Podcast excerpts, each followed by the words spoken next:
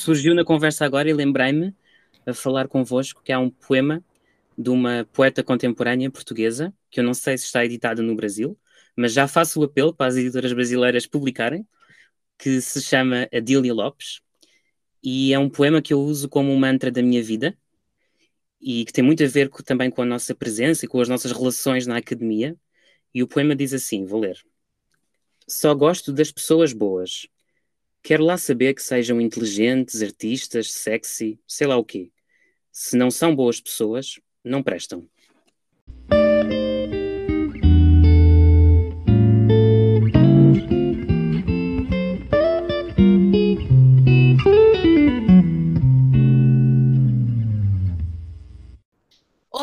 bem-vindos ao Treta de Sócrates, um podcast com bate-papo descontraído com especialistas de diversas áreas das ciências humanas. Vem e deixa a teta te alimentar. Eu sou Sara Correia e com Juliana Magalhães. Oi, oi, gente! Vamos conversar essa semana com Guilherme Borges Pires, licenciada em História pela Faculdade de Ciências Sociais e Humanas da Universidade Nova de Lisboa, em 2013, e mestre em Egiptologia pela mesma instituição em 2015. Atualmente, encontra-se a realizar a sua tese de doutorado, focada nas concepções alusivas à criação e ao Criador nos hinos religiosos do Império Novo Egípcio, sendo bolsista da Fundação para a Ciência e Tecnologia. Entre setembro de 2016 e dezembro de 2017, desenvolveu a sua pesquisa de doutorado em Paris, tendo aí frequentado seminários da especialidade na École Pratique des Hautes Études, Centre Vladimir Golenishev, mais recentemente, tem conduzido a sua investigação em Londres. Em fevereiro de 2020, integrou o projeto Scanning the Covers and Contents of Historical Egypt Travel Magazines, promovido pela Egypt Exploration Society, Londres, Reino Unido. É investigador integrado no CHAN, Centro de Humanidade, da Faculdade Nova de Lisboa e da Universidade dos Açores, e editor da revista Has Antiquities. E então, Guilherme, o Criador, cheio de amor, findou sua divina solidão e fez surgir a natureza no Reino Novo do Egito Antigo? Ou Império Novo? Olá, olá, Ju e Sara. Muito obrigado pelo convite. É um prazer enorme estar aqui convosco. Eu sou muito fã deste podcast. Eu acho que cumpre uma função importantíssima em língua portuguesa de ter este bate-papo descontraído sobre temas muito diversos das humanidades, não é?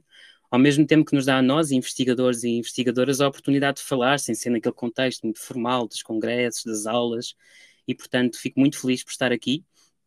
Uh, e também queria só dizer que recomendo todos os episódios, mas, uh, porque sou egiptólogo, particularmente os episódios em que falaram uh, queridos amigos e colegas que, cujo pensamento eu acompanho em muito sentido e que recomendo vivamente que ouçam o Renan, o Renan Lemos, a Inês Torres, uh, o Fábio Friso, a Thais Rocha, Luís Osório Silva, e se me esqueci de algum peço desculpa, mas eu acho que não. E são pessoas que eu admiro e respeito muito e são grandes colegas na egiptologia lusófona, e portanto vão lá ouvir. Uh, gostei muito de descobrir esse sino carnavalesco, não é? De, de música, porque um, de alguma forma tem uma relação uh, muito simbiótica com o que nós vemos nos hinos do, religiosos do, do Império Novo Egípcio, porque, enfim, entre muitas outras coisas que estes textos nos dizem, uh, falam-nos justamente sobre a solidão da divindade criadora que uh, inicia o processo, digamos assim, de criação do mundo, justamente para deixar de estar sozinha. Uh, e, portanto, uma ideia recorrente que aparece nos textos, não só no Império Novo, mas que aparece em muitos textos religiosos do, do Antigo Egito, uh, e já agora faço aqui um parênteses para dizer que nós nunca podemos generalizar sobre o Antigo Egito, são mais de 3 mil anos de história, é muito complexo, é um, é um território muito extenso e, portanto, há muita variabilidade, quer cronológica, quer geográfica. Portanto, às vezes pode parecer no meu discurso que estou a falar assim mais descontraídamente, não é? Que estou a dizer o Egito é, oh, no Antigo Egito era, isto não existe, ok? O Antigo Egito é muitas coisas ao mesmo tempo e também em tempos diferentes, ok? Portanto, não existe essa homogeneização que é também muito colonial. Mas pronto, uh, não quero falar mais sobre isso agora. Mas, um, uh, eh, como eu dizia, uh, era um dos motivos pelos quais o criador queria para acabar com a sua solidão.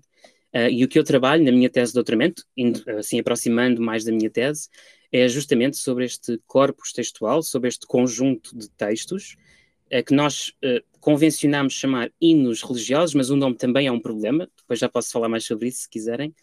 Um, basicamente são textos, vamos pensar assim, fazendo uma, um, um paralelismo que pode ser mais próximo para países de matriz judaico-cristã, como é, como é o Portugal, como é Portugal e depois, uh, uh, enfim, o Brasil em toda a sua complexidade, como é evidente. Uh, se pensarmos, por exemplo, em salmos bíblicos, ok? Portanto, são textos, são uma espécie assim de poemas, vá, que louvam a divindade. Uh, e estes hinos fazem isso, louvam a divindade, ou no caso do Egito, que é uma civilização uh, politeísta, embora este termo também possa ser discutido, um, louvam várias divindades. Uh, e louvam por aquilo que as divindades fazem no mundo. Ora, a principal, não a principal talvez, mas um dos aspectos mais fundamentais que a divindade faz no mundo é, desde logo, criá-lo. E, portanto, aquilo que eu investigo na minha tese de doutoramento tem a ver, como a Sara disse no início, com as concepções do Criador, da divindade criadora, ou das divindades criadoras, no plural, e da criação. No fundo, eu estruturo a minha investigação em três perguntas muito simples e grandes, ok? A primeira pergunta é quem cria? Ou seja, quem é a divindade criadora? Qual é a sua identidade? Qual é o seu nome? Como é que podemos caracterizar? Uh, que características físicas, psicológicas é que tem? E também a sua identidade de género, é uma das partes da minha tese. A segunda pergunta seria: o que é que é criado?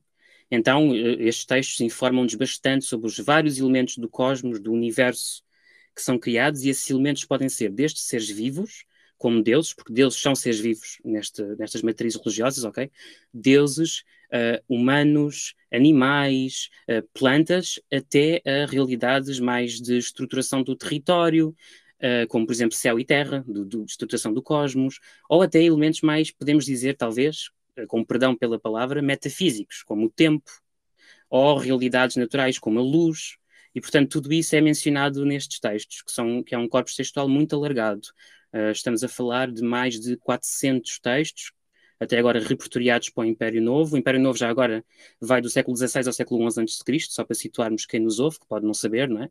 Outra coisa, Império ou Reino, igual. Reino Novo no Brasil, Império Novo em Portugal é a mesma coisa, não tem problema. Eh, falamos a mesma língua, que é, outra, é outro grande património, não é? Outra grande vantagem. E a terceira pergunta é então como é que é criado? Portanto, primeiro, quem cria? A identidade do criador.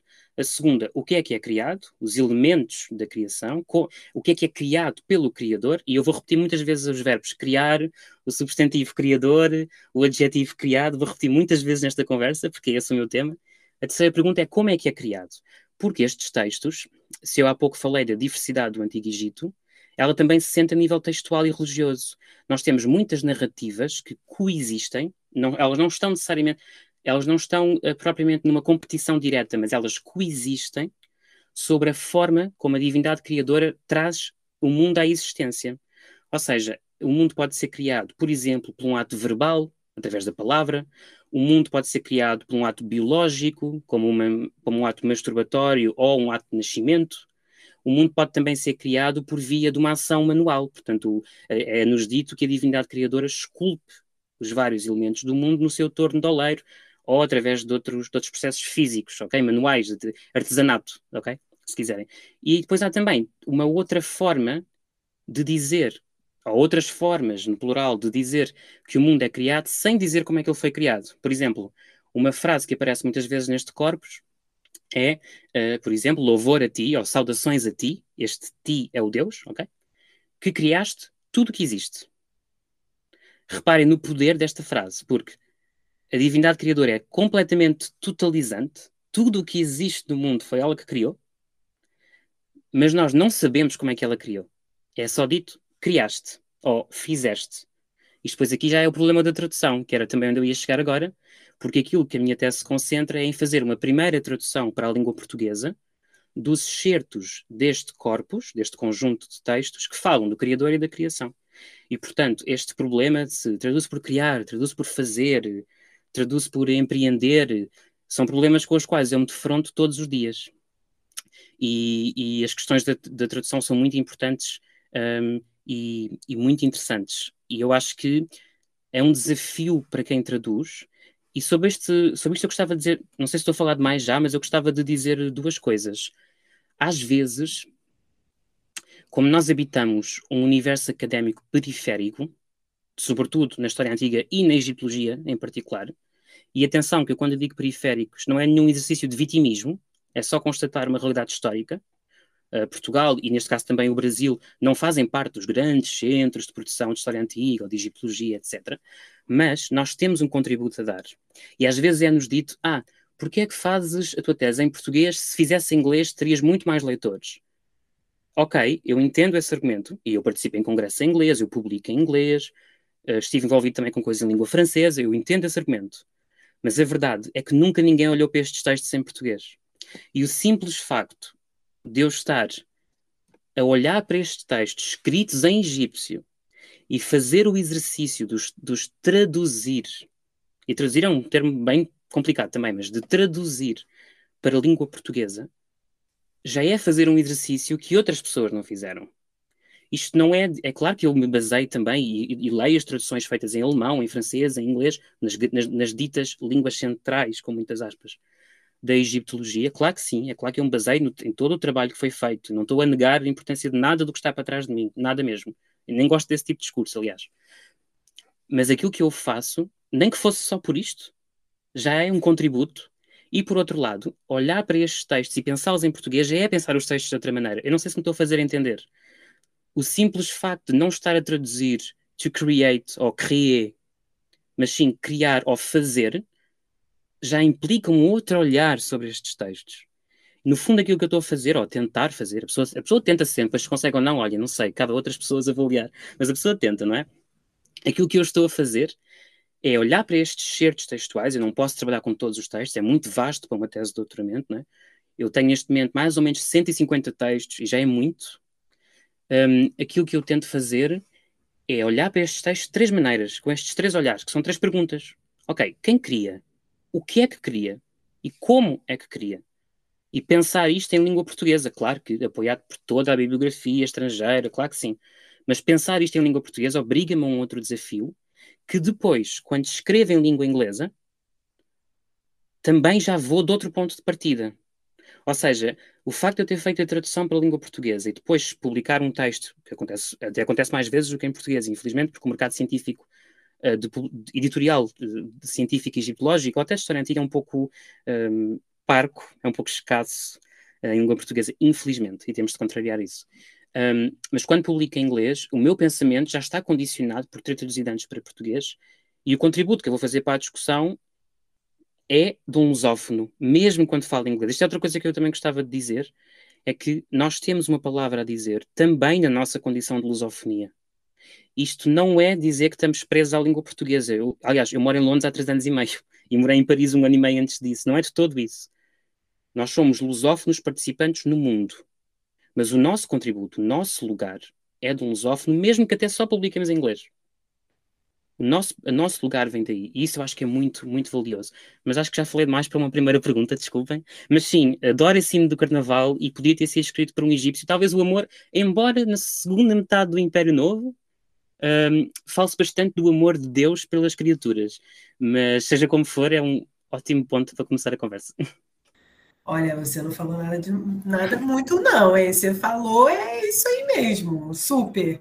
Guilherme, é, enquanto você falava sobre a capacidade é, das pessoas que falam português de publicarem em outra língua e se postarem no mundo como lusófonos, eu acho que é importante para todo mundo que está ouvindo a gente e desconhece, quando o Guilherme fala que a gente é periferia, e essa periferia é periferia de como eles interpretam a gente, e uhum. olhando para a gente de maneira negativa, né, pensando que a gente pode não contribuir para a ciência, e a gente se posta de maneira positiva como periferia, como aqueles que, vendo de fora, podem contribuir e muito para quem está no núcleo. Porque quem está no núcleo está perto e não consegue ver as particularidades de quem está longe.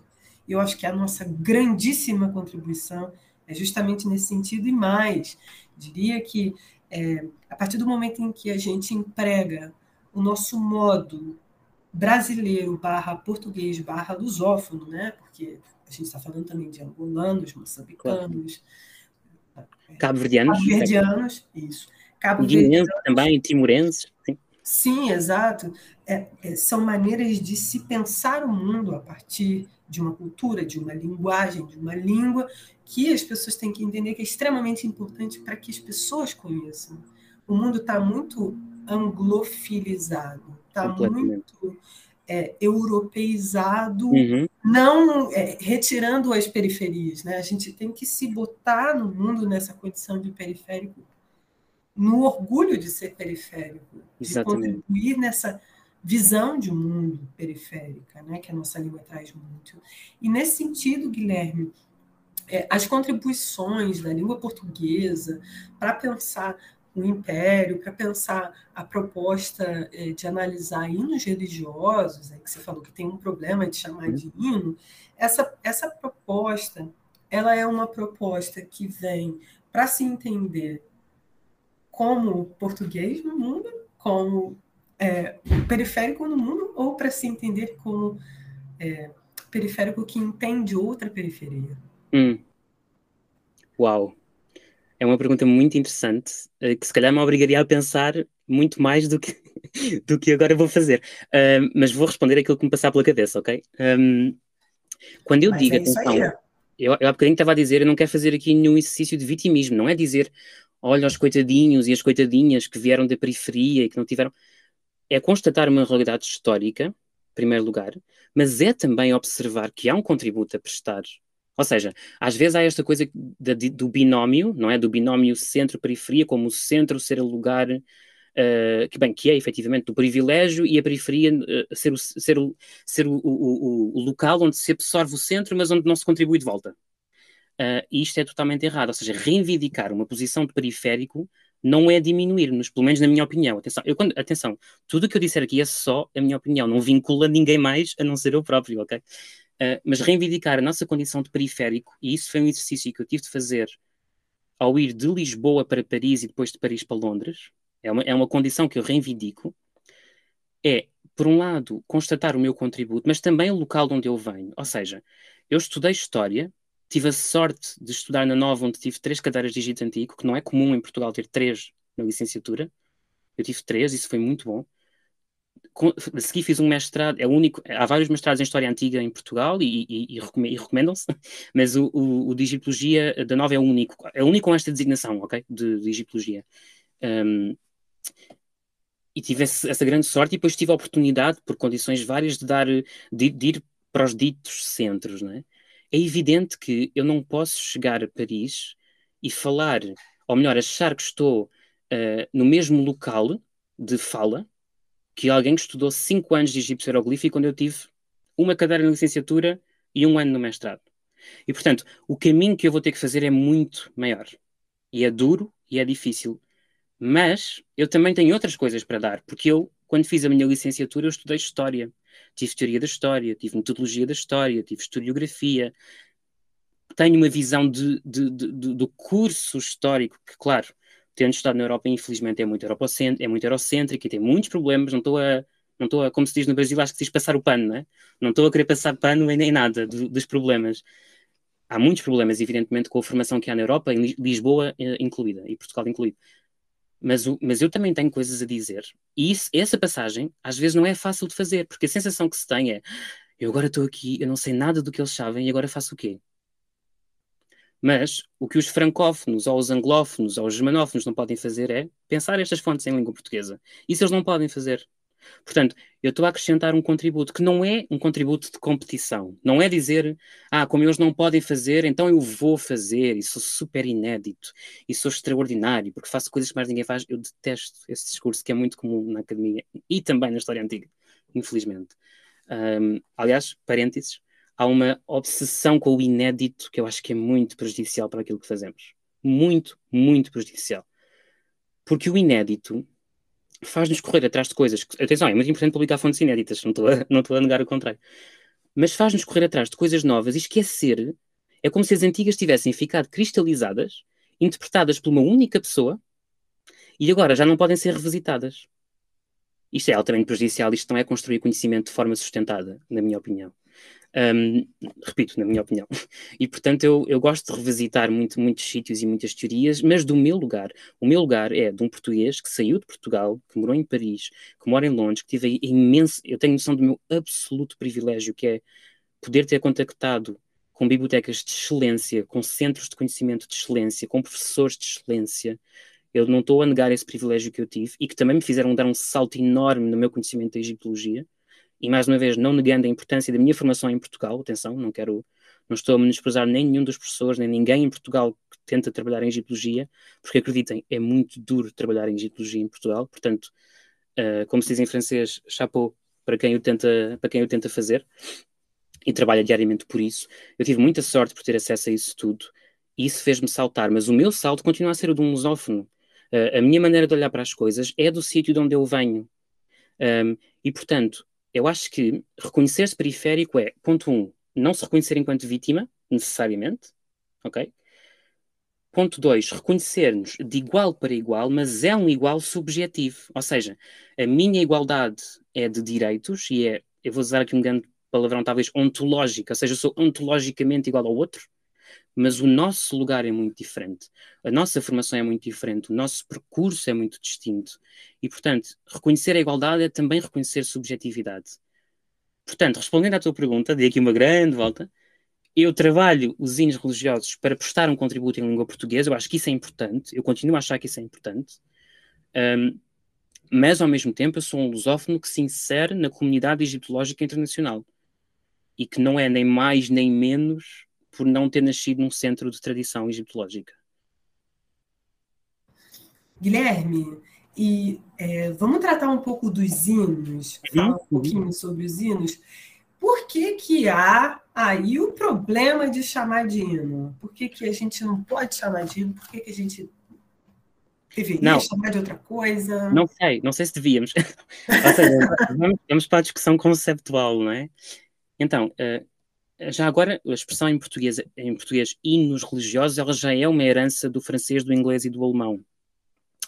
Um, por exemplo, duas obras uh, fundamentais de coletânea de textos, portanto, obras que reúnem vários hinos, ok? Uma chama-se Hymne et Prière, em Egito anciano, portanto, hinos e orações no Antigo Egito. E reparem a diferença aqui, hinos e orações.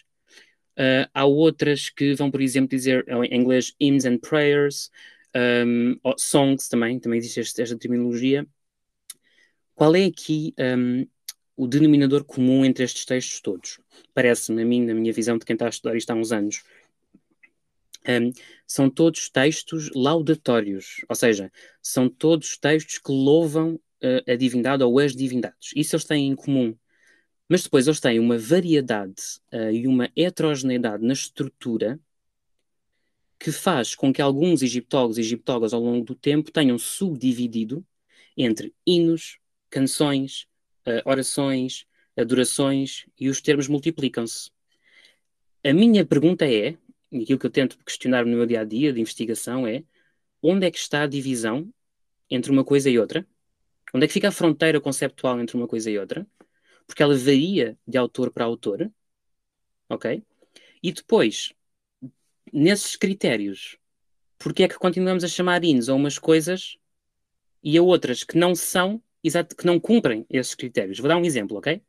A maior parte dos hinos, convencionalmente, talvez melhor dizendo, os hinos religiosos, não só no Império Novo, mas o Império Novo é um, é um, é um período já agora de particular uh, fruição religiosa que nos chegou. Atenção, às vezes há esta discussão também. Se é o Império Novo, que era mais, com muitas aspas no que eu vou dizer agora, ok? Mais religioso que os outros períodos anteriores, ou se isto tem a ver com a aleatoriedade do registro arqueológico, iconográfico, textual, de cultura material que nos chegou, ok? Portanto, é muito difícil responder esta pergunta. Se era o Império Novo que era mais religioso ou se, pura e simplesmente, nos chegaram mais fontes do Império Novo e, portanto, nós achamos que o Império Novo era mais religioso, mas talvez não necessariamente. A verdade é que o Império Novo, ainda assim, uh, tem inovações a nível religioso importantes e também a nível da, de demonstração da piedade, da demonstração de, dessa afeição religiosa. Um, mas, por exemplo, como eu estava a dizer, tradicionalmente, convencionalmente, os hinos religiosos uh, no, no, no, Egito e particularmente no Império Novo, eles têm uma estrutura dupla. Eles começam com a palavra duá, que significa adorar. Vamos imaginar que isto é assim o título do, do texto. Por exemplo, uh, adorar Ré quando ele se levanta de manhã. Ré é o deus solar, portanto é um hino ao sol nascente, ok? Adorar Ré quando, sol, quando Ré uh, se levanta na. Enfim, ok? Pronto. A seguir, há uma apresentação dos epítetos, se quiserem, dos adjetivos, dos substantivos que qualificam o Deus. Ele é primordial, ele é criador, ele está acima de todas as coisas, enfim, um conjunto de epítetos.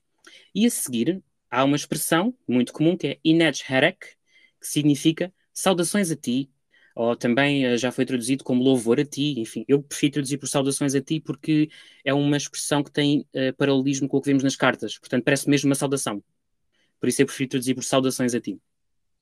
E tem, e tem esta estrutura, portanto, a apresentação, uma espécie de título do hino, em que estamos a dizer a quem é que vamos louvar, e depois tem Hinech Herek, e aqui o, um, eh, este Her, na verdade, a letra uh, poderia ser ao teu rosto, ok? Se, fosse, se traduzíssemos à letra, enfim, é complicado, mas não vou estar aqui com grandes discussões linguísticas uh, sobre o egípcio, obviamente, mas este que, que é um capa, é a maneira como nós um, transliteramos o pronome da segunda pessoa do masculino singular.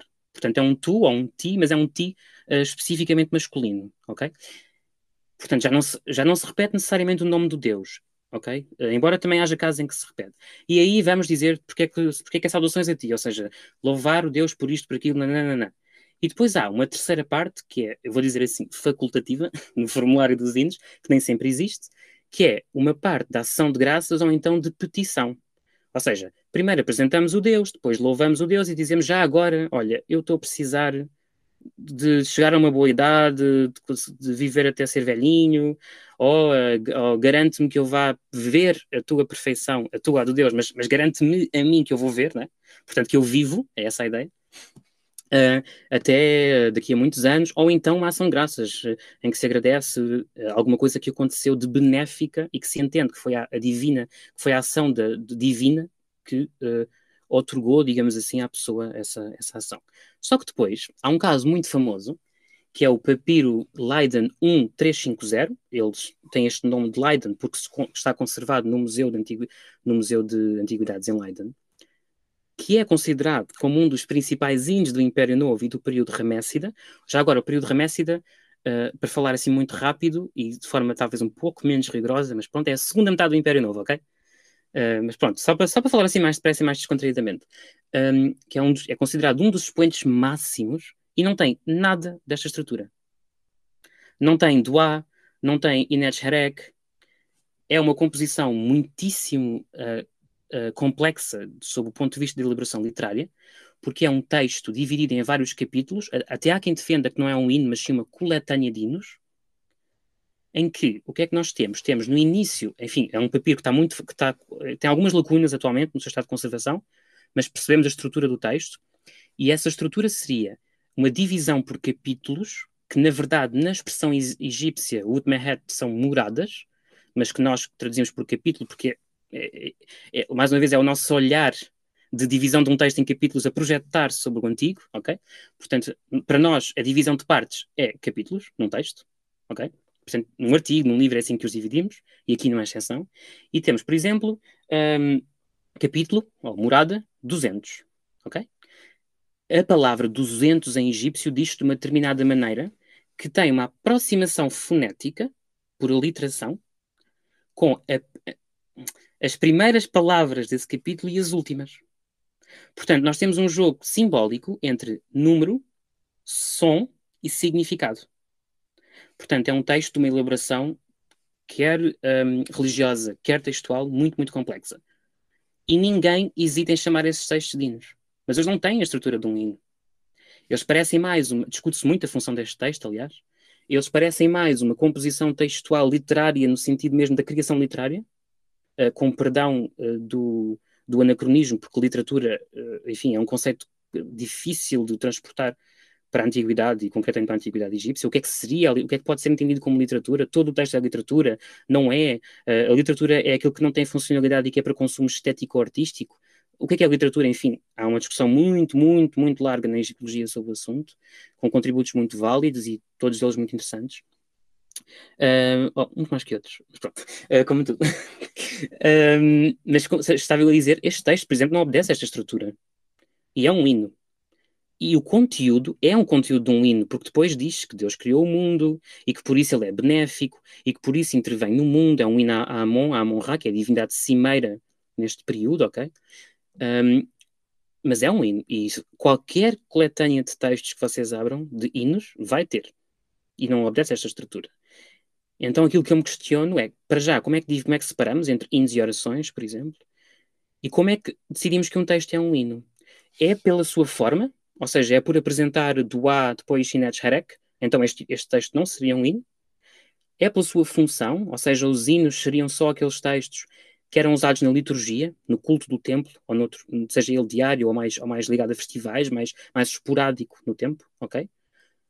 Portanto, é da forma, é da função ou é do conteúdo? Ou seja, ou é se efetivamente o texto louva a divindade, ou é as três coisas, ou nenhuma, ok? Eu estou a fazer muitas perguntas também porque o meu entendimento sobre o que é ser cientista, seja ele social ou não, e eu sei que isto não é consensual, mas é a minha opinião, a nossa função é fazer perguntas, é o que eu acho. E bem menos dar respostas. e também fico um bocadinho nervoso com a obsessão pela resposta, embora já tenha tido alguns dissabores de pessoas que queriam que eu tivesse mais respostas que perguntas. Um, mas eu sou muito mais. A pergunta fascina muito mais. Eu acho que, que a pergunta corresponde mais à atitude científica que eu gosto. Um, isto para dizer que são questões com as quais eu me deparo no meu dia a dia. Hoje em dia, eu uso o termo hino como uma muleta conceptual. Ou seja, é assim que, foi assim que foi chamado para autores antes de mim. Se eu disser hino, as pessoas sabem o que é que eu estou a dizer, ok? Mas não pretendo deixar de assinalar que há problemas na designação. E que talvez se dissermos textos laudatórios, ou seja, textos que louvam, nos aproximamos um bocadinho mais. Porque estes textos, que durante muito tempo foram entendidos quase como formulaicos, quase como iguais uns aos outros, ou seja, era como se houvesse eh, um repertório único que era repetido em todo o lado. E, e hoje sabemos que não é assim, porque há muita variabilidade. Uh, seja no, na forma como Deus é apresentado, ou mesmo quando o texto é exatamente igual, e nós temos textos exatamente iguais, na verdade não são exatamente iguais. Porque quando nós vamos olhar para o texto mesmo, para a escrita hieroglífica ou hierática, eles não estão escritos da mesma maneira. Há ortografias diferentes, há disposições no suporte diferentes. Portanto, mesmo quando o conteúdo até parece idêntico, há diferenciação entre os textos. E podemos falar de constelações de textos, talvez, mas cada texto é um texto. E, portanto, acho que também interessa recusar leituras muito homogeneizantes daquilo que são os hinos, concretamente no Império Novo, que foram feitos durante muito tempo e que ainda se fazem. E, na verdade, importa atentar, acho eu, na diversidade destes textos Uh, sobre isto também importa dizer que eles têm extensões muito diferentes entre si, há uns enormes, há uns minúsculos. Uh, os suportes em que eles foram gravados são muito diferentes, então temos textos gravados em estátuas, em estatuetas, em paredes de túmulos, em paredes de templos, em papiros, em óstraca. Óstraca são pedaços de pedra, ok? Onde se gravavam textos. Para além desta variedade, de... tabuinhos de madeira também, estava a esquecer agora, mas enfim, há muitos suportes. Para além desta variedade de suportes e de materiais, Outro parênteses. Um texto não existe no vácuo. Um texto é inscrito em algum lugar. Portanto, a, a materialidade do texto é muito importante. Portanto, mesmo que a minha análise às vezes seja mais sobre o conteúdo, eu não posso nunca esquecer que este texto não existe no vazio. Ele foi gravado em algum sítio específico, em algum suporte específico. Por outro lado, eles também são escritos uh, com linguagens muito diferentes e até com escritas diferentes. Portanto, geralmente, isto, enfim, vou aqui fazer uma generalização, mas eh, chamo sempre a atenção que há muitas exceções, que o Egito é uma realidade muito complexa, portanto, sempre ter isso presente, mas geralmente os textos que são gravados em pedra são escritos em hieroglífico, que é aquela escrita que nós mais reconhecemos no dia a dia, não é? Dos passarinhos e dos, dos vários animais. Um, e quando são escritos em papiros, são escritos ou em hieroglífico cursivo, que é assim uma espécie de hieroglífico mais rápido, ok? É assim um hieroglífico mais tosco, se quisermos, embora a palavra seja problemática, mas é assim mais, mais rápido. Ou então em hierático. Hierático é uma escrita cursiva, eh, é assim, muito mal comparado, mas mesmo muito mal comparado, é a diferença entre escrever no computador ou escrever à mão. Ok? Claro que para nós é muito mais fácil perceber a escrita do computador do que a escrita à mão. Como acontece, aliás, Muitas vezes, não é? Até às vezes quando vamos ao médico e nos dão a receita para a mão, não sei se no, em Portugal dizemos muitas vezes que a letra, uh, apontamos muitas vezes o problema da letra do médico, não sei se no Brasil é igual. Hierógrafo. Isso. Você está lendo oh. hierógrafo ali. Exato. Oh, você é, é farmacêutico entendeu o remédio para você não tomar errado. Exatamente, é fascinante. E é engraçado como nós, para falar sobre a letra do médico, recorremos sempre à alteridade. Ou é isto é hieroglífico, ou ah, isto para mim parece chinês, ou vi-me grego para perceber isto, é sempre com recurso à alteridade para falar sobre a letra do médico, não é? Nunca é uma coisa que nos está assim tão. Para nós, um, que não somos nem gregos, nem chineses, nem egípcios, muito menos antigos, um, ficamos sempre nesse, nesse regime da alteridade, que também é da antiguidade, o que é outro problema, mas enfim. Um, e, portanto, uh, gostava de chamar a atenção para isto, que como é que fazemos a classificação e como é que tratamos um corpus textual que é tão complexo, que é tão variado e que trata de temas tão, tão diferentes entre si, com uma fraseologia muito diversa, muito complexa. A fraseologia, portanto, podemos dizer assim, é a análise das frases, ok? Mas depois, quando vamos dentro da frase, ou seja, mesmo dentro de uma só frase, mesmo as frases que se repetem à exaustão neste corpus, como por exemplo, saudações a ti que criaste tudo, parece imensas vezes, ou saudações a ti que vieste à existência por ti próprio, que é outra coisa muito interessante na, na visão egípcia também uh, sobre o Criador, é que ele é autocriado. Um, Repete-se muitas vezes, mas quando vamos ver como é que a palavra é escrita, há diferenças. Já agora fazendo aqui só uma, uma explicação muito rápida sobre a escrita hieroglífica, muito, muito rápida, para quem pode, porque as pessoas podem não conhecer, não é? Nós, geralmente, quando falamos sobre a escrita hieroglífica e quando falamos sobre os signos hieroglíficos, há, há, há divisões, há sempre pessoas que pensam diferente, mas geralmente falamos de três tipos de signos, sendo que estes três tipos de signos são sobrepostos. Ou seja, um signo não é necessariamente só uma coisa, é o que eu quero dizer. E então falamos em fonogramas, portanto, são sons, perdão, são signos que têm sons, ok?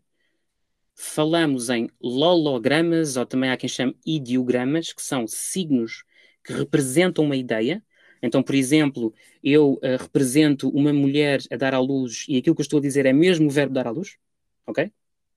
Portanto, tem, mas estes logogramas também têm som, ok? E depois há aquilo que se chama determinativos, embora eu prefira chamar de classificadores, também é uma discussão, eu sou mais partidário do termo de classificadores, embora em português seja mais comum dizer determinativos, que, um, se quiserem, explicitam o sentido da palavra. Então, por exemplo, eu agora vou escrever o nome da Ju e da Sara, e no final, escrevo em hieroglífico, e no final, para, para especificar que na nossa cultura, na nossa mundividência, no nosso universo referencial, são nomes femininos, ou tradicionalmente femininos, ainda que, obviamente, que alguém que se identifica com o género masculino pode se chamar o que quiser, como é evidente, ou que é não binário, enfim, liberdade aos povos e às pessoas, mas que são tradicionalmente femininos, ok? Eu vou fazer um hieróglifo de uma mulher. E assim estou a especificar que aquele nome é de uma pessoa feminina, ok? Portanto, são signos que não se leem como nós entendemos ler, porque para nós ler, esta é outra coisa, okay? que é muito difícil. Para nós ler, tem sempre som. Uh, ler texto, não estou a falar de ler imagens, porque isso é outra coisa. Ler texto é sempre som, ok? E quando eu digo nós, é um nós muito grande, porque quer no alfabeto latino, quer no alifato, uh, no, no, árabe, por exemplo, também é por som, uh, quer no cirílico, quer, eh, ou seja, eh, no grego também julgo eu, não é? Eh, ler implica um som, mas há sistemas de escrita, e o egípcio é um deles, e há outros, há outros que continuam a ser usados na atualidade, nomeadamente na China, no Japão, etc., um, em que há signos que não se leem da maneira como nós eles, eles têm uma leitura, mas é uma leitura uh, de significado, é uma leitura semântica. Eu estou a evitar usar palavras muito esdrúxulas porque não interessa para nada, isto é uma conversa descontraída, mas, mas é uma leitura semântica, uma leitura do sentido da palavra e da frase, não é uma leitura fonética. No egípcio, no hieroglífico em particular, no hierático também, mas de outra forma, no hieroglífico em particular, os determinativos são muito, ou os classificadores são muito importantes para ler uma palavra. Ou podem ser. E há toda uma discussão se são ou não são. Eu vou dar um exemplo, porque até tem a ver com um artigo que eu publiquei no Brasil, uh, e, e acho que faz sentido. Uh, podem ver, enfim, se quiserem adormecer é ótimo, porque é um artigo ainda longo, portanto para dormir é excelente. Estou a brincar, mas é, eu, eu, trabalhei, eu trabalho muito com um verbo que se chama, o verbo em egípcio é messi, e messi é um verbo polissémico, ou seja, tem vários significados.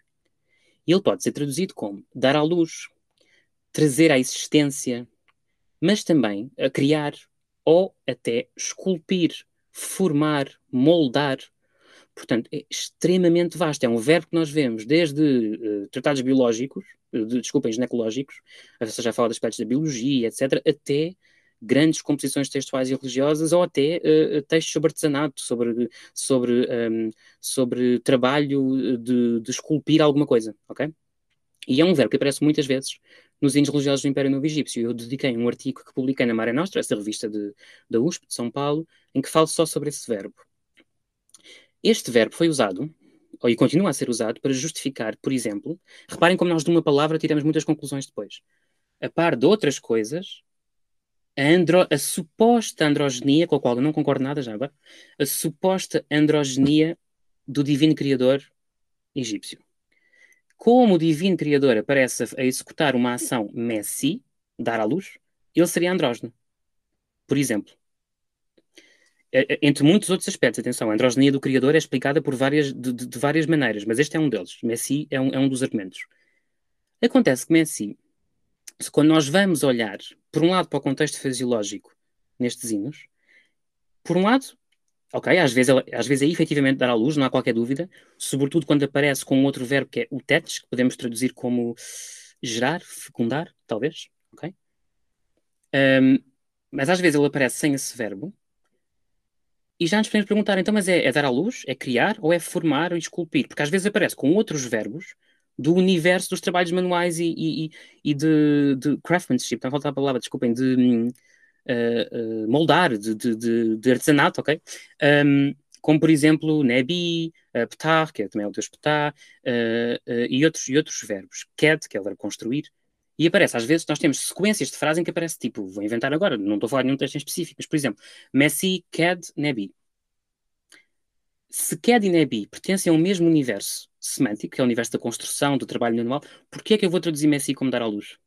Porquê é que eu não, porquê é que eu não traduzo Messi como esculpir ou formar, moldar, por exemplo. Este é um primeiro aspecto. O segundo aspecto é Messi aparece muitas vezes escrito foneticamente. O que é que eu quero dizer com isto? Com os, os signos que fazem o som Messi, ok? E nem sempre com o classificador de mulher a dar à luz. Nem sempre. Aliás, muitas vezes até sem esse classificador. Ora, os classificadores em egípcio são opcionais. Portanto, podemos sempre argumentar, ah, mas era opcional, podemos até pensar, e eu também gosto muito de pensar nisto, na agência do escriba, ok? Epá, o escriba não lhe precisou escrever isto. Ou uh, não tinha espaço para escrever aqui. Ou ele vem de uma escola de escribas em que Messi não se escrevia com este, com este classificador. Ou ele conversou com o colega naquele dia e pensaram, epá, era excelente pouparmos aqui uma linha e bora tirar os classificadores. Porque há textos com muito poucos classificadores, por exemplo. Há imensas coisas para pensar, ok? Isto para dizer que estudar textos é ter muitas perguntas na cabeça ao mesmo tempo, com qualquer outro tipo de fonte. Mas não é só o conteúdo do texto, é tudo o que está à volta dele, ok? E, portanto, para mim, hoje em dia, tomar Messi como um argumento inequívoco da androgenia da divindade criadora é um erro, porque é muito mais complexo do que isso. Ou, por exemplo, quando nós vemos textos em erático, aquela, aquela senhora a dar à luz, que é, por acaso é o hieróglifo B3, B4, uh, que à força de escrever tantas vezes no processador de hieróglifos já sei de cor, uh, é substituído por um outro, que é só assim um traço. É só um traço. Só que esse traço, em hierático, portanto, a tal escrita cursiva, mais rápida, que parece assim a letra de médica, a letra à mão dos egípcios, que é, que, que é mais comum encontrarmos em papiros, ou óstraca, esse traço substitui 300 mil classificadores. Então, se eu tenho a palavra mil Messi, se eu tenho a palavra Messi e tenho um traço, Será que era a mulher a dar à luz? Será que era uma outra coisa? E mais, será que este classifica, será que a presença do classificador ou a sua ausência é que determina como eu devo traduzir? Ou seja, eu olho para a ortografia da palavra ou eu olho para a frase toda, ou melhor ainda, eu faço as duas coisas ao mesmo tempo, que é o que eu acho melhor. Isto em cada frase, em cada palavra. E, portanto, claro que chega uma altura em que isto é um risco que nós corremos, as traduções ficam um bocadinho, eu, eu próprio admito isso, ficam um bocadinho automáticas, por um lado. Ah, é isto, então tá. Ou então, às vezes ficam, quando estamos, sobretudo quando traduzimos assim muito, muito a letra, ficam frases que em língua portuguesa ficam com uma, com uma construção bizarra. Não faz sentido. Então há que lhe dar a volta, resolver. E a maior parte das vezes eu estou, o que é que esta gente quis dizer? E essa para mim é que é a pergunta. Mais do que eu adoro, atenção, eu adoro aspectos de língua estudei imenso em Paris e foi quando eu dei mesmo esse salto, mas adoro, adoro, e adoro gramática, adoro essas coisas todas, mas mais do que propriamente as questões linguísticas filológicas, que não é o meu trabalho, o meu trabalho é uma análise religiosa. Portanto, se quiserem, interessa-me mais como é que o classificador tem uma implicação sobre a identidade de género do criador e não tanto a classificação gramatical do verbo, com todo o respeito para estes trabalhos que são fundamentais. Mas como é que eu faço essa transposição sem ser demasiado hermético? Isso é outro grande desafio. E às tantas é, torna-se muito difícil, mas a pergunta principal é o que é que eles queriam dizer? Sendo que este eles também é difícil dizer, porque quem é que são eles? Não são os egípcios. O egípcio agricultor que está lá na sua vida a ganhar, a ganhar o dia a dia, não quer, ele não faz ideia, ou provavelmente não fará, não posso também afirmar categoricamente, mas provavelmente não fará a menor ideia do que está a ser gravado naquele papiro ou naquela parede. Quem é que são eles? De onde é que eles vêm? Eu penso imensas vezes é em conversas. Tento imaginar. Uh, se há dois túmulos iguais, uh, perdão, lado a lado, ou seja, que são contemporâneos um do outro e que são lado a lado, é a mesma equipa? Ou são equipas, que, ou são duas equipas, mas que à hora do almoço conversam umas com as outras? E dizem, olha pá, esta manhã tive imensa dificuldade, eu sei que parece uh, bizarro o que eu estou a dizer, mas se nós colocarmos as pessoas nos seus lugares e pensarmos que um escriba à hora do almoço estava ali com a sua merenda, não é? Que foi feita por quem estava em casa e que levou a merenda para comer e não sei o quê, e, começa a, e comenta com o colega, esta manhã estou a gravar um texto que é mesmo difícil. Não sei que signos é que vou utilizar e tenho pouco espaço. Como tenho pouco espaço, tenho que pensar em soluções mais económicas para gravar o mesmo texto, a mesma ideia. Então tenho que pôr menos signos. Como é que eu faço? Ou o, o colega que veio antes de mim foi um abusador que ocupou as linhas todas da parede e agora tenho que pôr três ideias no espaço de uma linha. Ok? Portanto, apesar da minha tese ser focada na análise da, religiosidade, de, dos aspectos religiosos, eu pergunto-me isto muitas, muitas vezes e, e, tenho, e, e, sobretudo, a dimensão material dos textos eu acho muito importante. Eu não acho, de fato, que você está viajando, porque é a mesma coisa que dizer que quando eu lembrei de você falar sobre criador e criatura, eu lembrei do hino carnavalesco da mocidade, e isso influenciou você a pensar outras coisas e eu a pensar outras coisas, significa exatamente a mesma coisa que provavelmente duas pessoas que estavam moldando é, inscritos religiosos podem ter feito exatamente isso que a gente fez. Né? E, e, e, é isso, assim, a beleza, eu acho que a beleza da, da nossa interpretação de humanidades é imaginar esse, esse esse imenso de possibilidades, essa, essa, essa caixa mágica onde tudo é possível, né? E onde tudo também pode ser provável. Né? Enfim, o cara às vezes podia estar tá de saco cheio, não aguento mais escrever isso aqui, vou dar uma resumida e é isso aí, e acabou. Né? Até porque nós temos que pensar na dificuldade física que é gravar em pedra, por exemplo. Há uma estela muito conhecida, é uma estela que data do, do reinado de Amenhotep III, portanto estamos a falar da 18ª dinastia, o que significa que eu estou a falar do, uh, da primeira metade do Império Novo. Amenhotep III é o pai do famoso, do famoso rei Akhenaton, ok?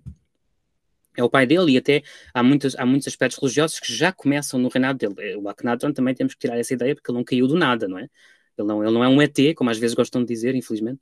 Ele não é um ET que aparece e que inventa tudo novo. Uh, a importância da teologia solar já estava desde o Império Antigo e concretamente a adoração do astro solar já está muito desenvolvida no, no reinado do pai dele, ok? Do Amenhotep III.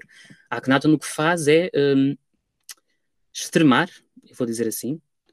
Uh, já agora, uh, é preciso ter presente outra coisa, é que os termos que nós usamos para falar da antiguidade são sempre, por definição, problemáticos.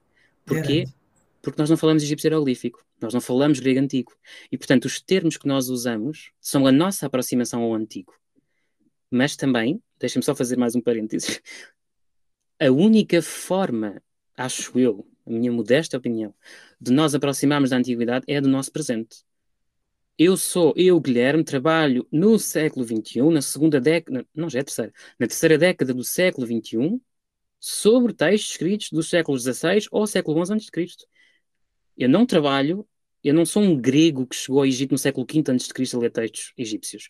Eu não sou também uh, um decifrador, esta palavra é também difícil e colonial, mas um decifrador no século XIX a ler os textos, no meu contexto, enfim, uh, colonial, again.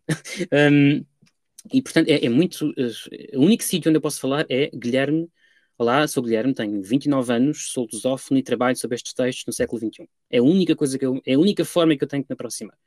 E, portanto, como eu dizia, recuando, a Akhenaton o que fez foi extremar. Mas então, esta estela, que é conhecida como a estela de Suti Ior, porque é muito engraçado, porque geralmente estas, estas estelas eram uh, encomendadas, vou usar assim esta palavra, por um indivíduo que escrevia em seu nome, porque, porque depois nós no final do hino temos quem escreveu. E isto foi feito por, ou então, peço isto tudo para o K, o K é, hum, foi muitas vezes infelizmente traduzido como espírito, ou como, mas é uma tradução muito errada, ok?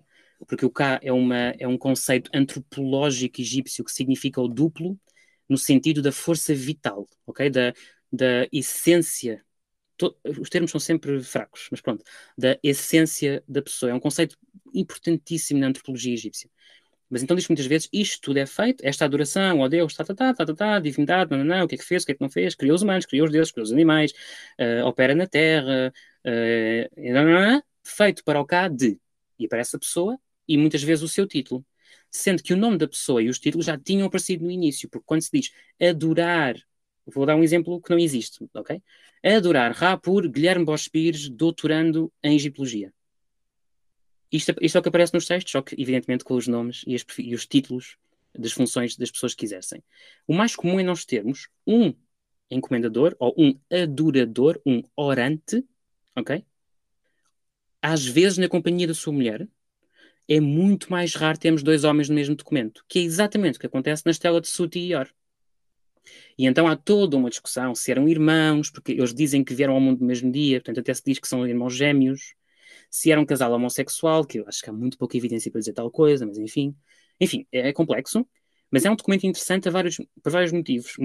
Para já porque é um documento muito importante do ponto de vista da análise teológica das concepções de divino criador e de criação neste, neste momento histórico do Antigo Egito.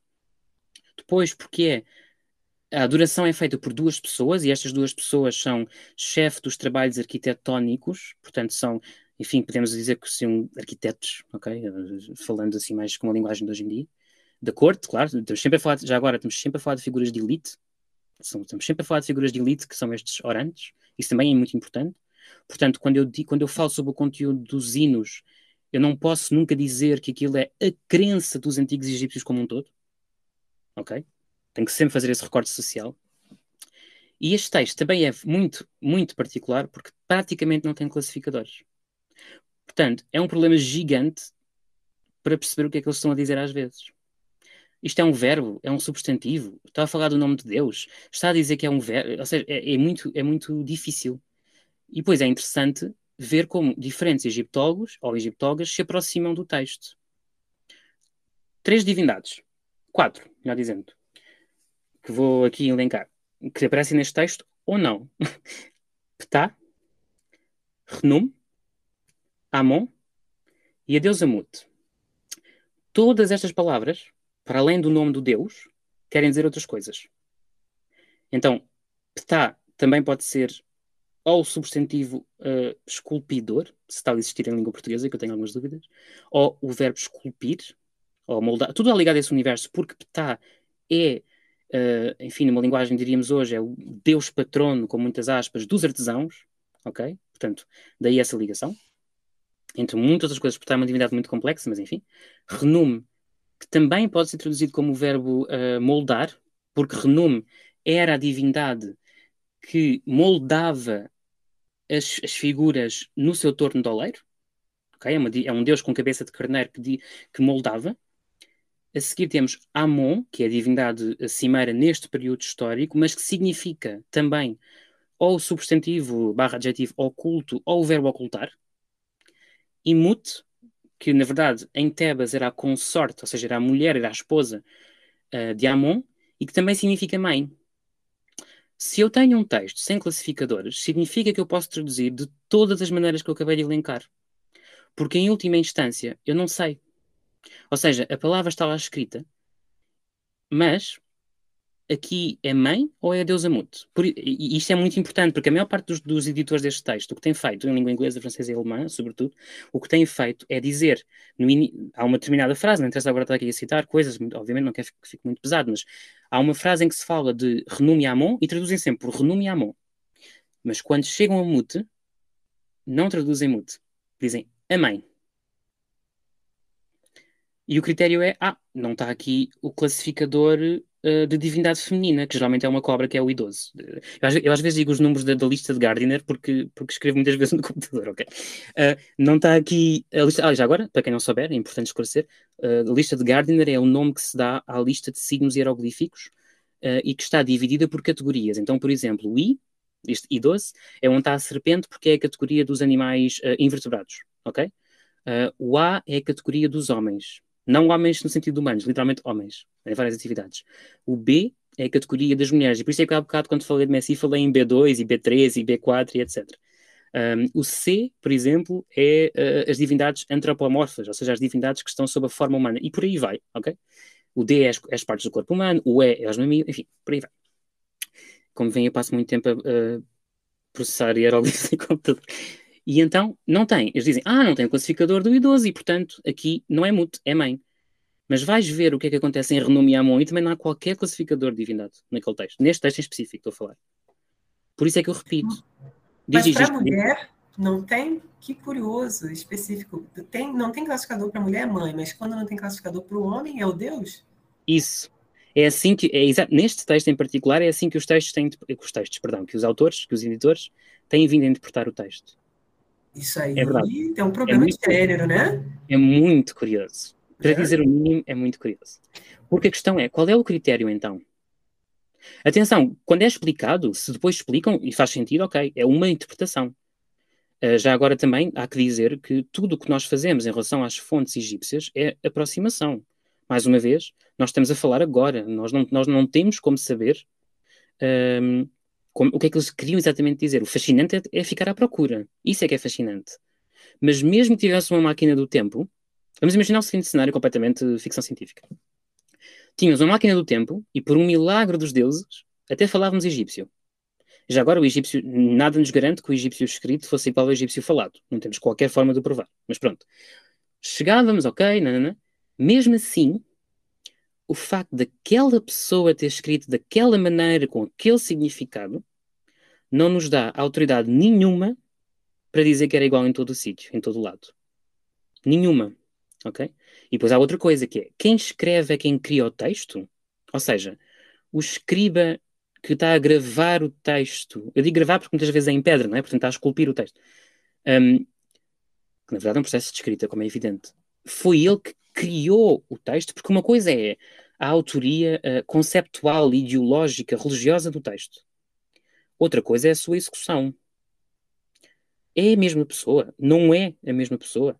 Uh, quem encomendou aquela estátua, e já agora temos que pensar sempre que isto, isto era equipamento funerário, portanto, isto eram coisas que eram pensadas para irem, quando estou a falar concretamente de estátuas e de estelas, ok? Eram coisas que eram pensadas para ir para dentro do túmulo mesmo quando são encontradas noutros locais, e aliás temos um grande problema que é, para a maior parte destes objetos, não temos sequer contexto arqueológico e histórico.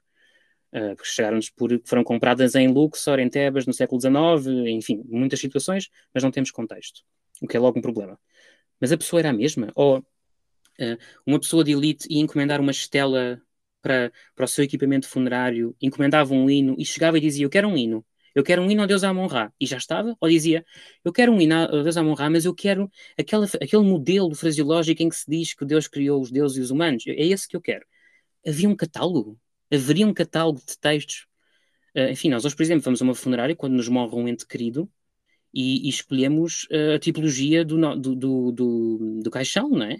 Quer neste material, quer naquele. A lápide, por exemplo, que colocamos em cima do túmulo dos nossos entes queridos, muitas vezes foi escolhida ou pelo próprio ainda em vida, ou então são coisas que nós escolhemos, não é?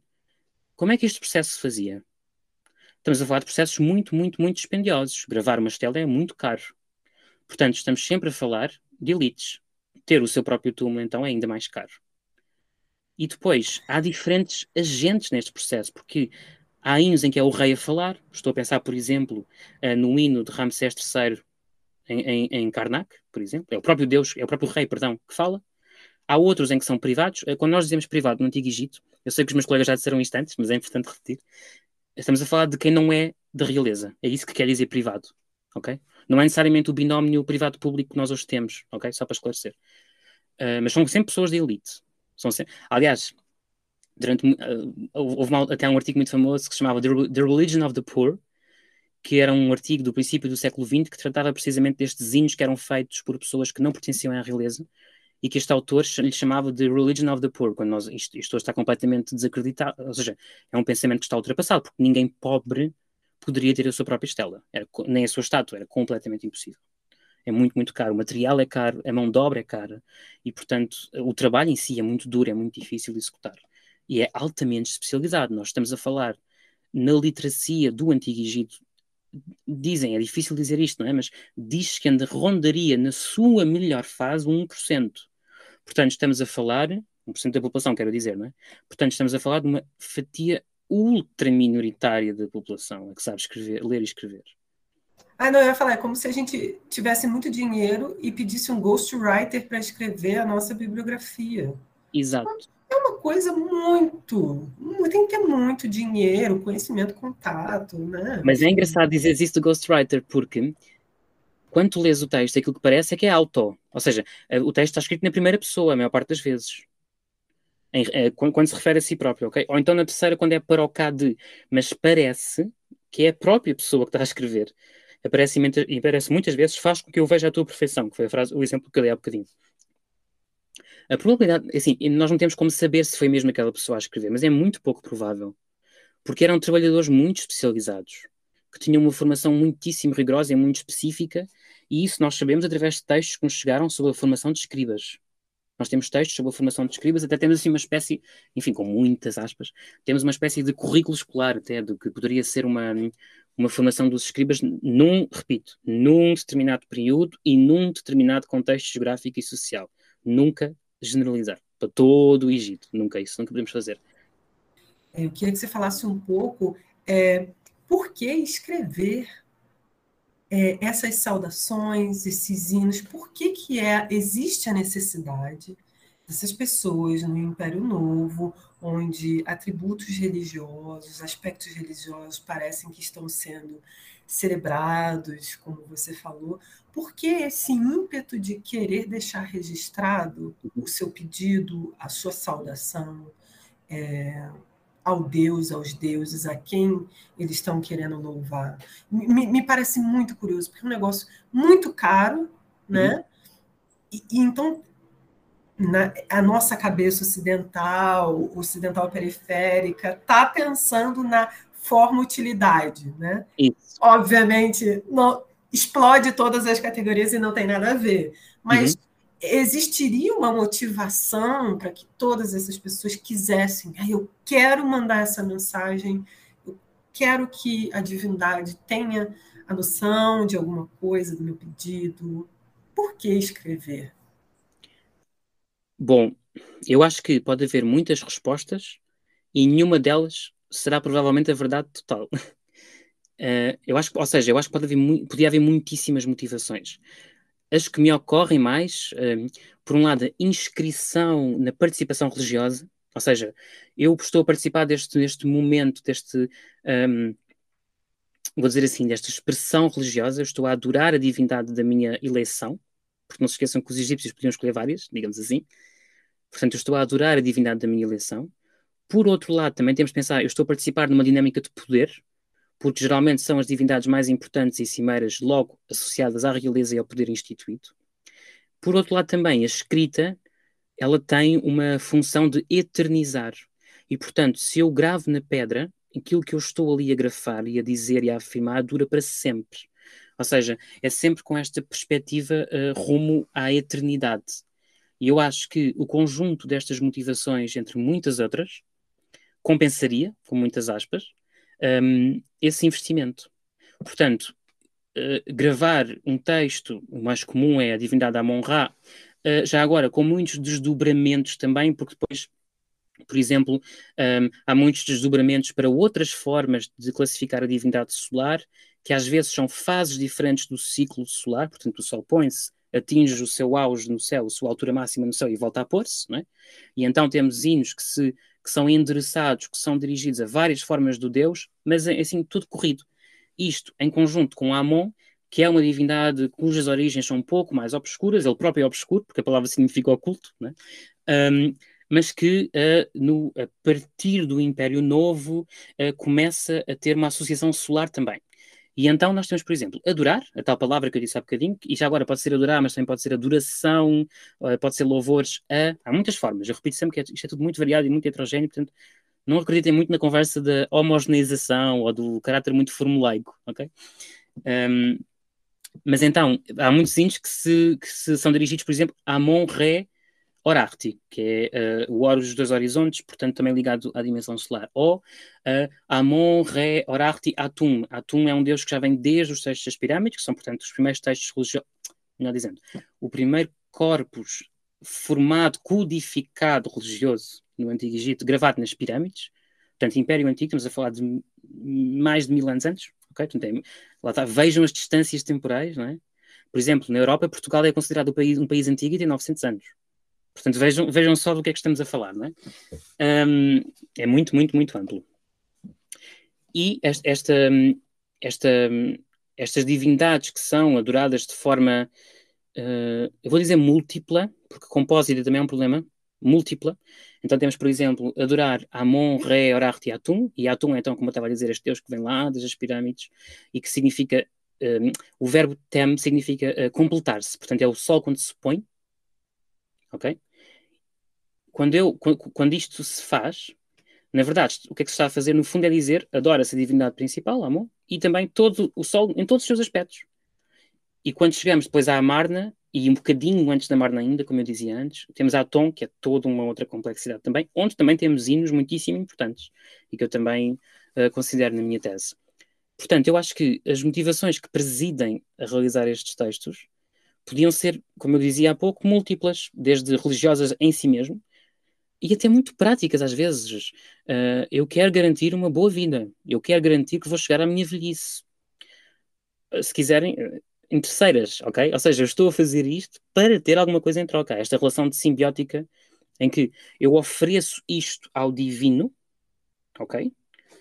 Mas eu também recebo alguma coisa em, em troca da parte do divino. E a palavra oferecer também é importante, porque muitas vezes eu não trabalho esse, esses textos na minha tese, porque tive que fazer um recorte.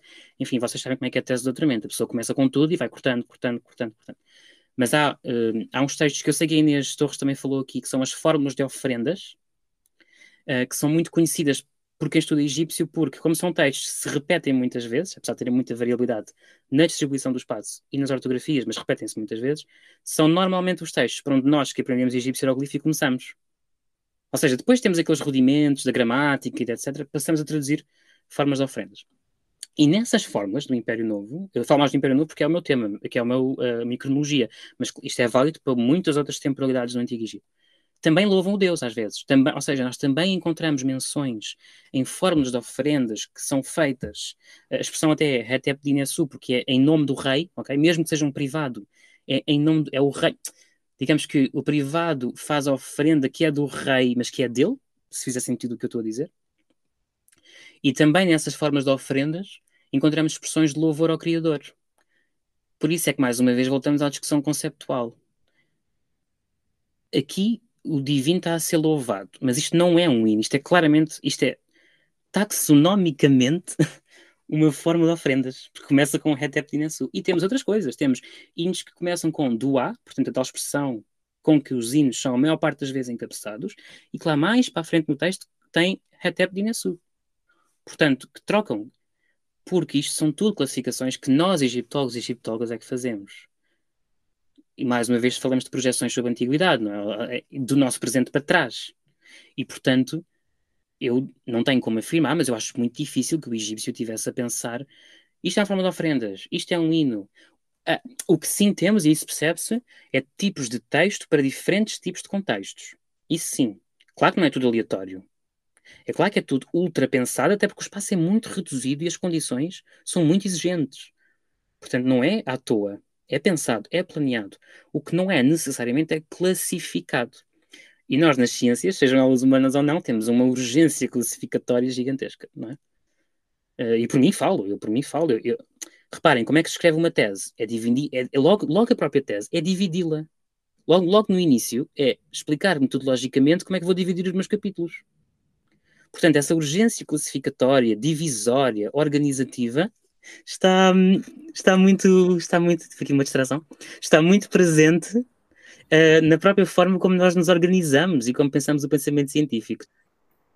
O que eu ia perguntar, Guilherme, era sobre essas é, dicotomia entre criador, criador e criatura. Né? Por que você escolheu esse, esse recorte? Porque me parece que esse recorte também aparece de alguma maneira no seu mestrado.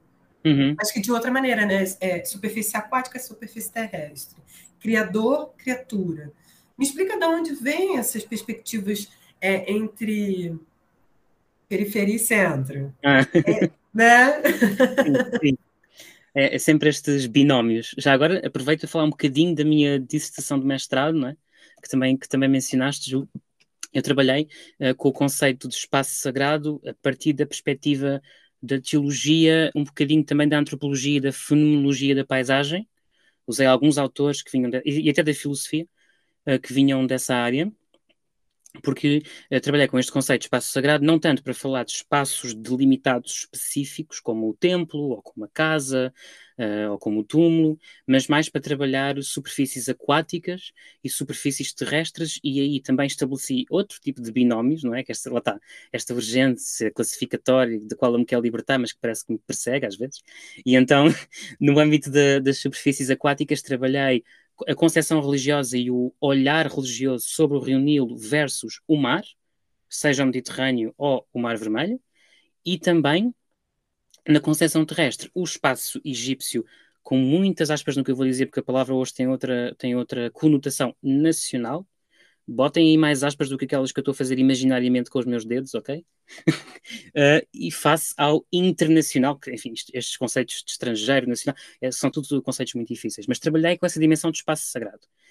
Para chegar à conclusão óbvia que o espaço sagrado, por excelência, é aquele que é criado pela divindade pelo demiurgo, que é um termo que se usa muito nos estudos clássicos e que também tem toda uma discussão se pode ou não ser usado. Eu já tive debates interessantíssimos sobre se a palavra demiurgo é correta ou não em contexto da religião egípcia. E até uma das coisas que não vou ter muito tempo nem muitas páginas para explorar na tese, mas que me interessa muito, esta diferença entre demiurgo e criador, se existe, se não existe, enfim, como é que ela se estabelece. Este espaço por excelência que é criado, o espaço sagrado por excelência, é o espaço da criação. E como eu venho uh, de um eterno fascínio pelas religiões e pelo fenómeno religioso, que não é a mesma coisa, uma coisa é a religião instituída, definida, balizada, outra coisa é o fenómeno religioso, a religiosidade, a forma como, como uh, os indivíduos, as comunidades, os grupos humanos se relacionam entre si e com o transcendente. Ok? São coisas muito diferentes que se, atenção, são diferentes, mas com sobreposições, com contactos, com diálogos, com influências múltiplas. Eu sou um absoluto apaixonado pela história das religiões. E, portanto, ao trabalhar o, o, o espaço sagrado e, e, chegar a esta paisagem sagrada por excelência, é? que é a paisagem da criação, uh, acabo por, já aí no mestrado, fazer incursões mais gerais sobre a ideia de criador e de criação. E então, na altura em que pensei, em que tive de apresentar um projeto de tese de doutoramento, eu sabia que queria trabalhar religião, sabia que queria trabalhar com o conceito de criador e faltava escolher um corpus. Já havia um, muito trabalho feito sobre o conceito, hum, muito, enfim, muito é sempre um exagero, porque enfim, mas havia algum trabalho feito sobre o conceito de criador no, no, nos textos das pirâmides, Uh, e esse trabalho, particularmente, uh, até foi publicado recentemente uma tese de doutoramento de uma professora polaca, creio que no Brasil se diz polonesa, uh, ou seja, a cidadã nacional da Polónia, no Brasil creio que é polonesa, em Portugal dizemos polaca, porque polaca é alguém que vem de uma região do Brasil, não é? É de um. Não, mas a gente, a gente entende polaca. Mas ah, também. Eu... É polaca também.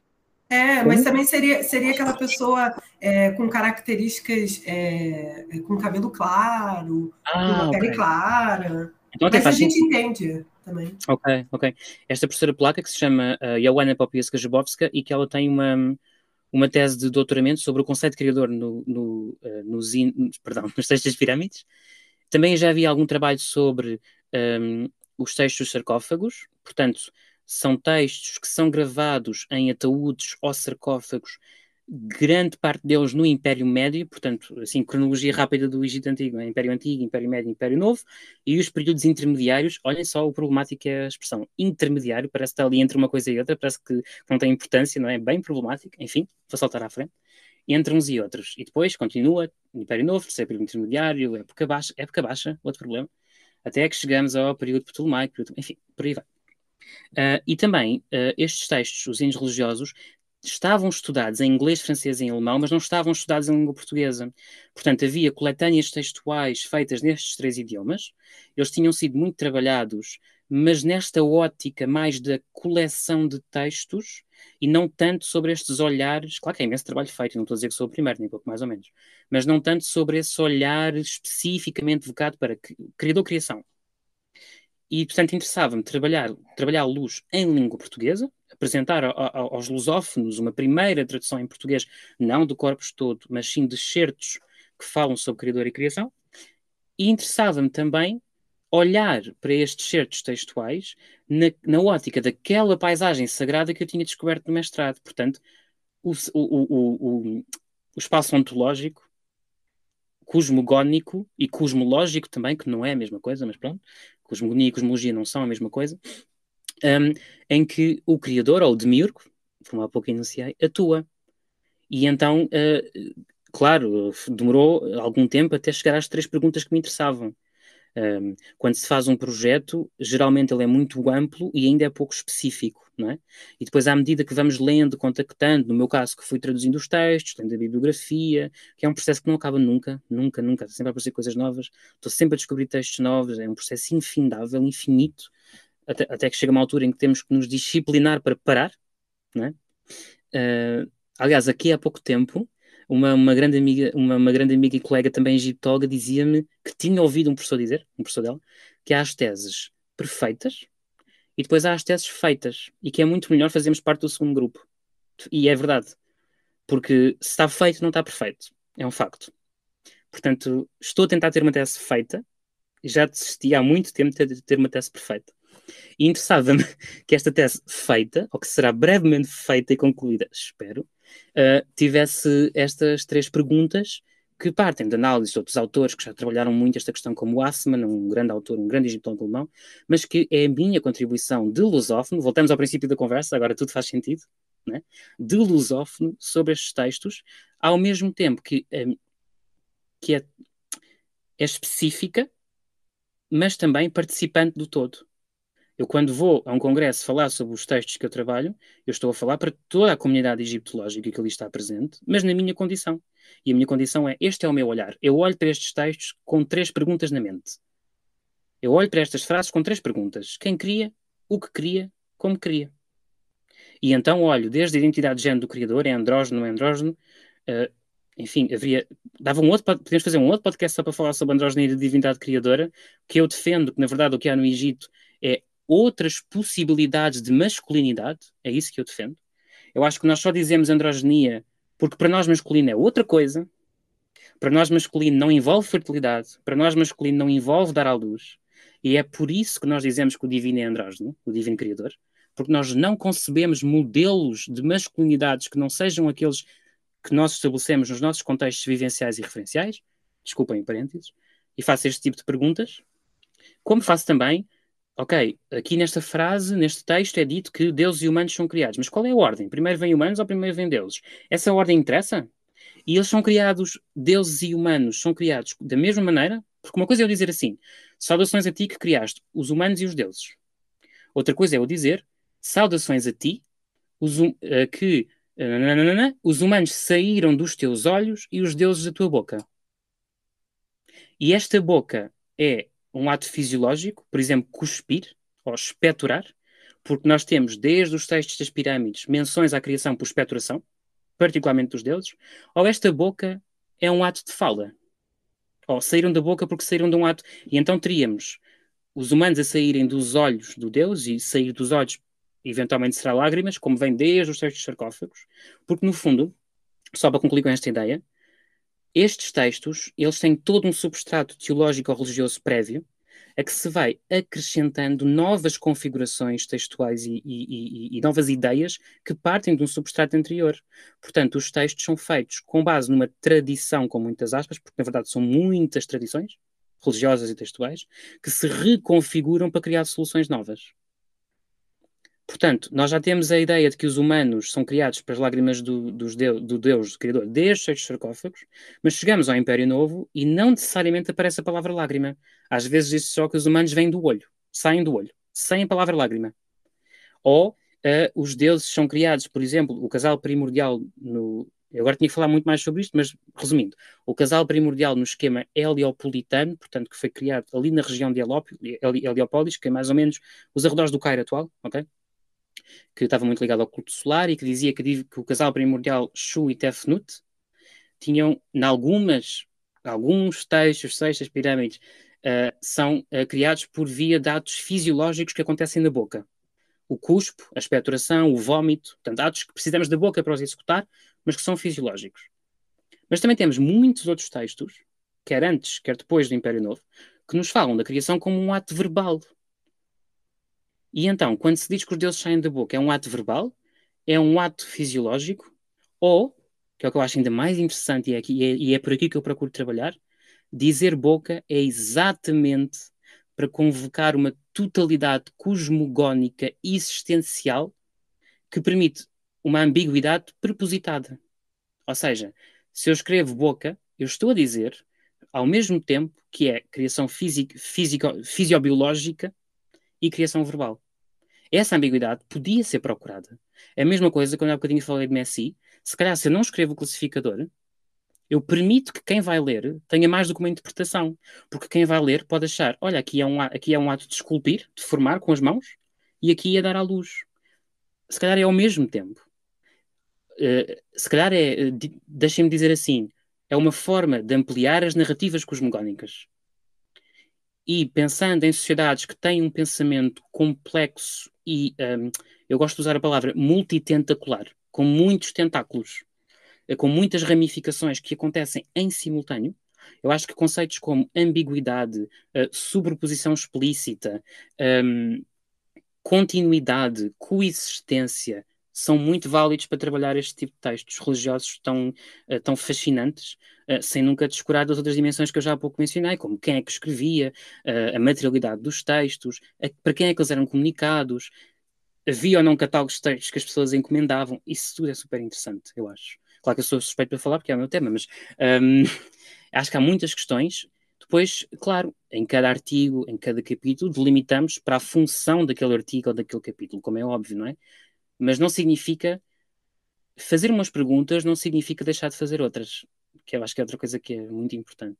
Sabendo que nós não vamos chegar a todo lado e que o que nós estamos aqui a fazer é um pequenino passinho, um pequenino contributo para o grande edifício do saber.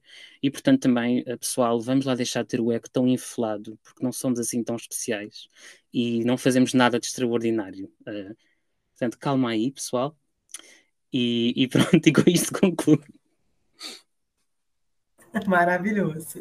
Guilherme, antes da gente ir para as dicas, diga para a gente se tem alguma coisa que você não deixou assim é claro, ou que você gostaria de marcar para o pessoal que está ouvindo a gente sobre é, hinos religiosos, sobre religiosidade e religião é, no Império Novo. É, tem alguma coisa nesse sentido que você gostaria de deixar para a gente? Eu acho que disse, mas se calhar posso reforçar concretamente sobre, sobre este corpo textual, a profunda diversidade e pluralidade de que ele é revestido. Uh, eu dei, fui dando alguns exemplos ao longo desta conversa, há muitos outros, claro, mas um, o divino é adorado de multi, mu muitas formas e olhem que estamos só a falar de um corpo textual. Uh, eu falei de outros, falei dos sextas pirâmides, falei dos sextos sarcófagos, noutras cronologias, há muitos posteriores também, mas um, é muito diverso, é muito plural e, é, e por isso também é que é tão interessante e fascinante olhar para esta diversidade, para esta heterogeneidade nas fontes, que muitas vezes são apresentadas como se fossem todas iguais umas às outras.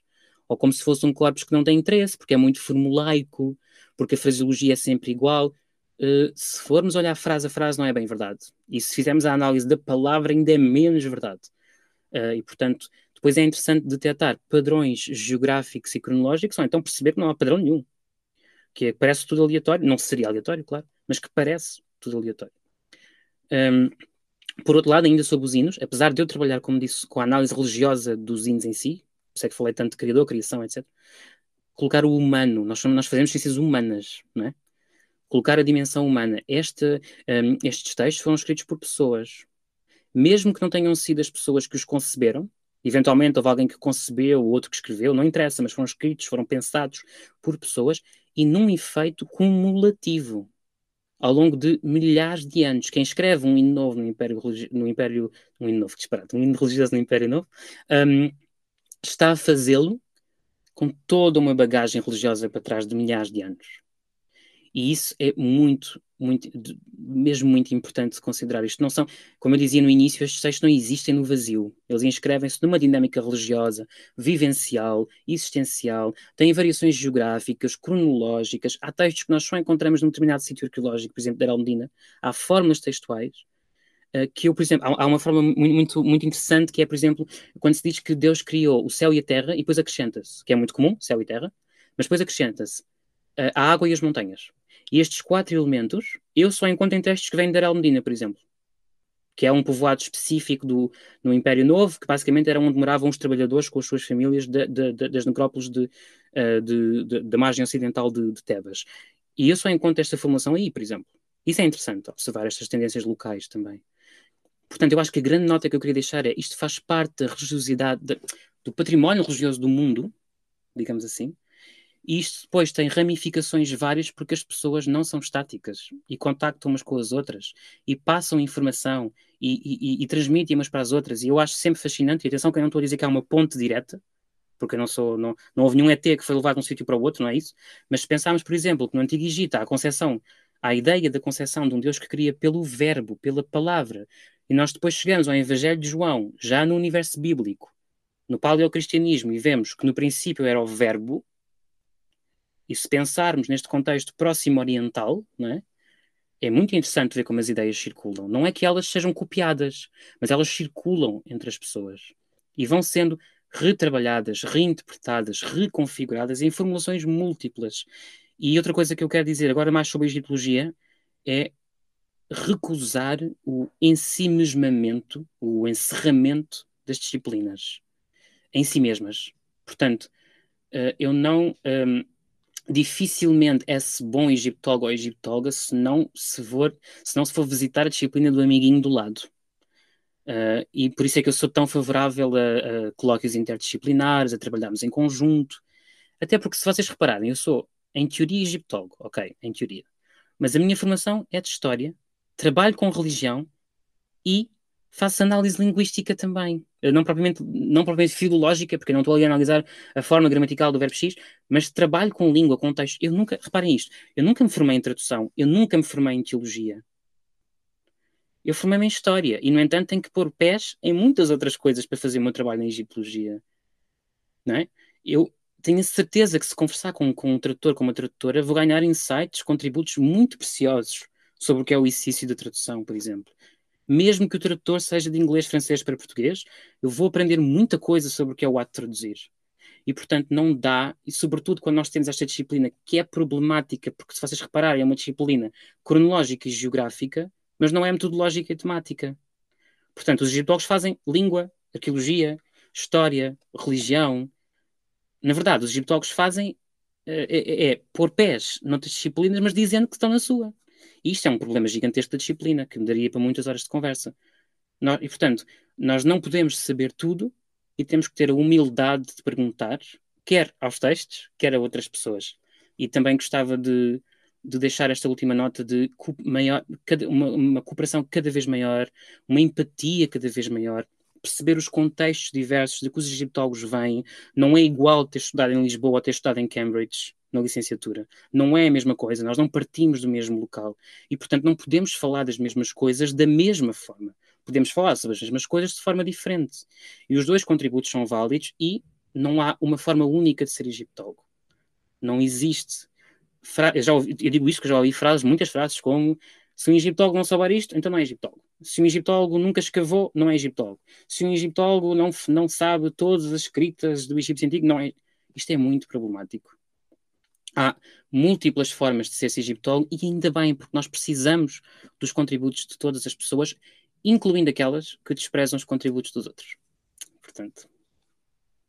Ai, maravilhoso, Guilherme. Ficaria aqui um tempão. Eu também. Conversando. Mas a gente precisa ir para as claro. dicas.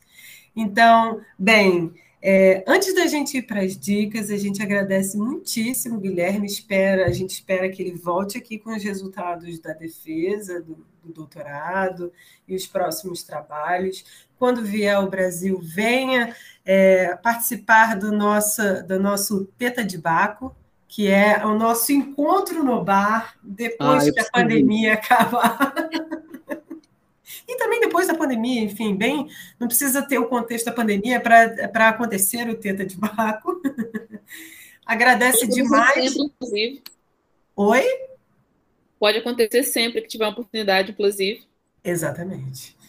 E, e, claro, convido as pessoas a procurarem um trabalho do Guilherme, seja na Maria Nostrum, publicado aqui no Brasil, né, uma revista da USP, e eu imagino também que no Academia.edu. Sim, sim. Né, é, e, e, entre em contato com é, mais uma faceta do Egito que a gente apresenta aqui, né? E que a gente só está demonstrando quão diverso, quão a antiguidade, de maneira geral, era muito diversa, e ainda mais no Egito, né? A gente vê especificidades de tempo, de espaço, né? de leituras. Enfim, muito obrigada, Guilherme. Eu agradeço, e... é um prazer.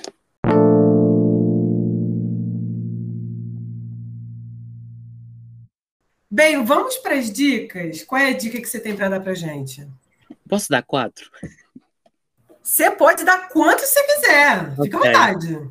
Eu estou aqui um, sem qualquer tipo de nacionalismo, porque nacionalismo é uma coisa horrível, né? mas, vou, mas vou dar dicas de Portugal, se puder ser. um, Sim, claro.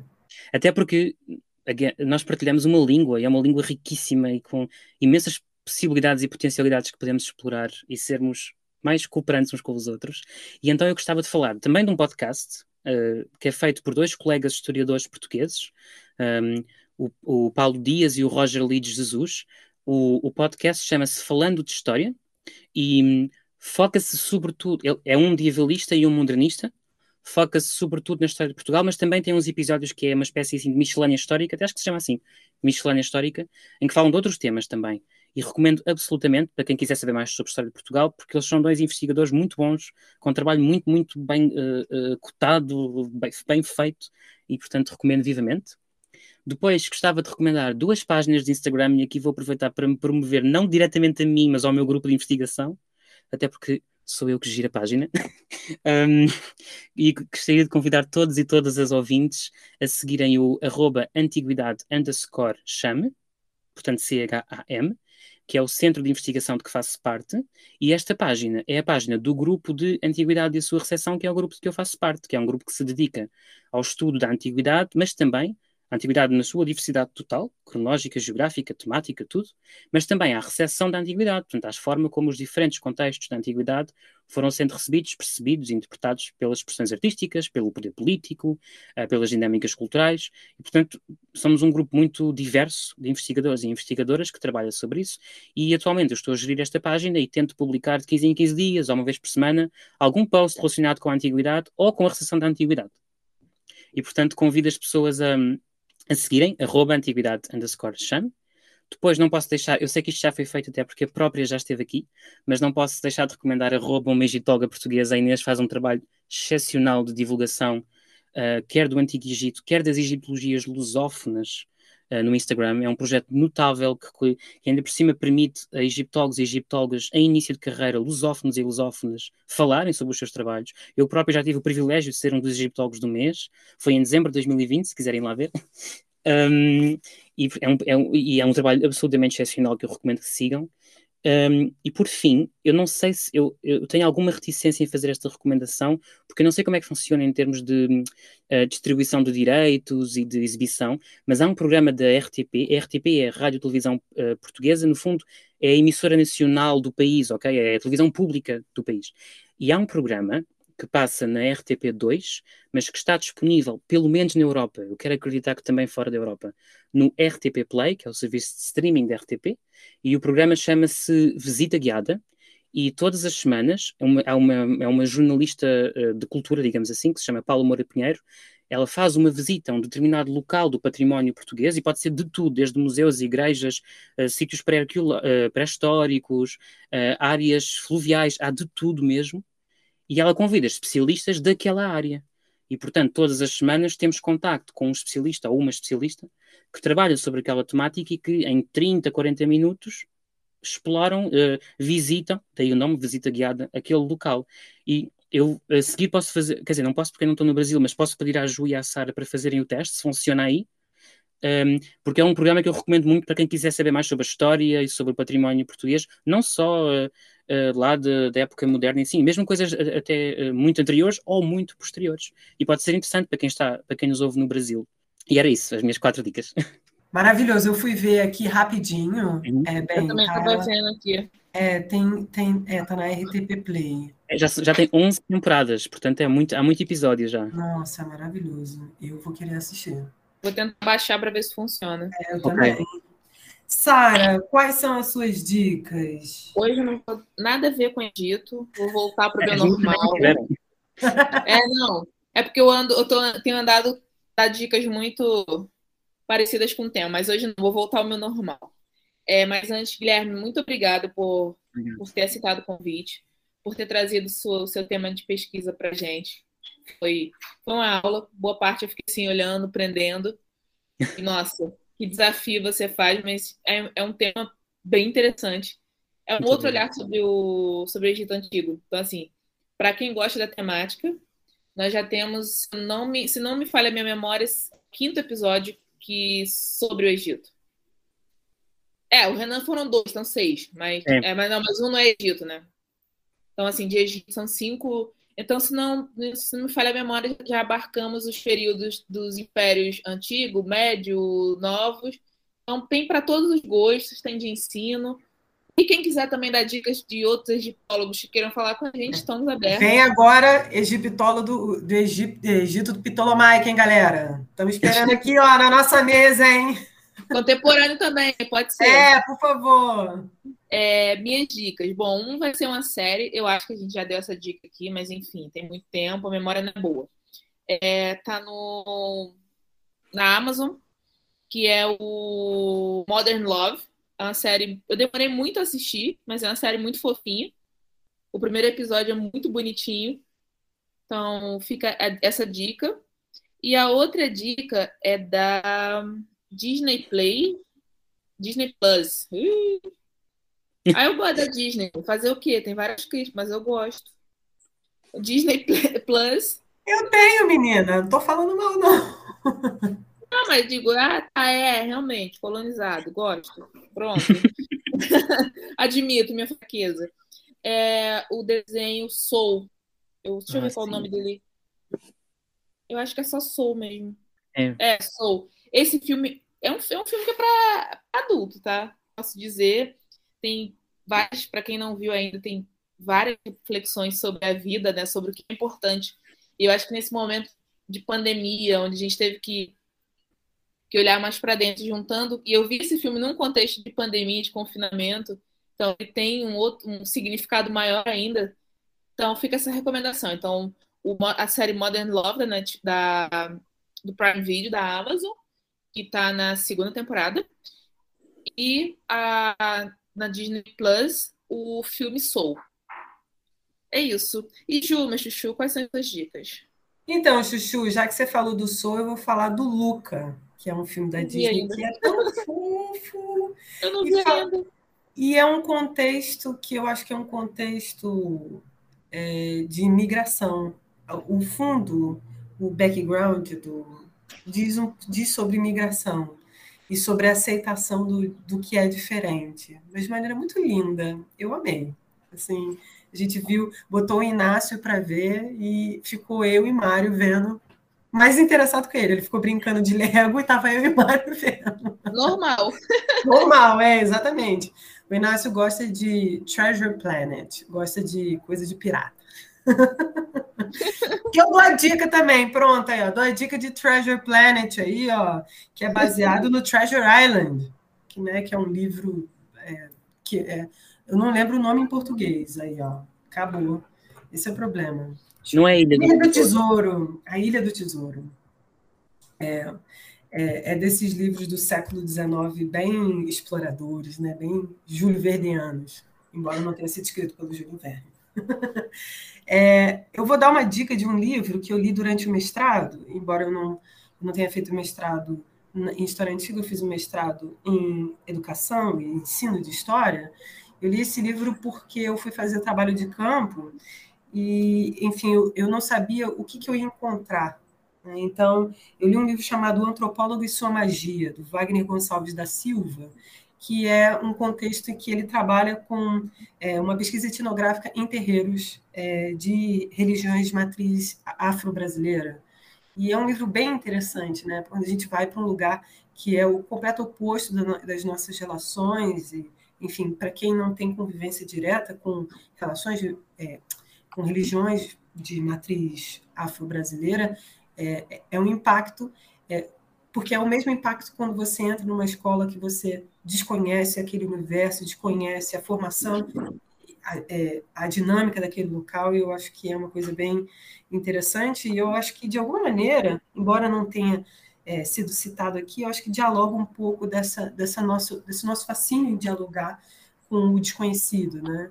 E, e, de fato, quando a gente vai falar sobre religião, religiosidade, é, temas relacionados à religião, eu acho que é, esse olhar antropológico é sempre, a gente sempre tem que ter, né, carregado junto com a gente.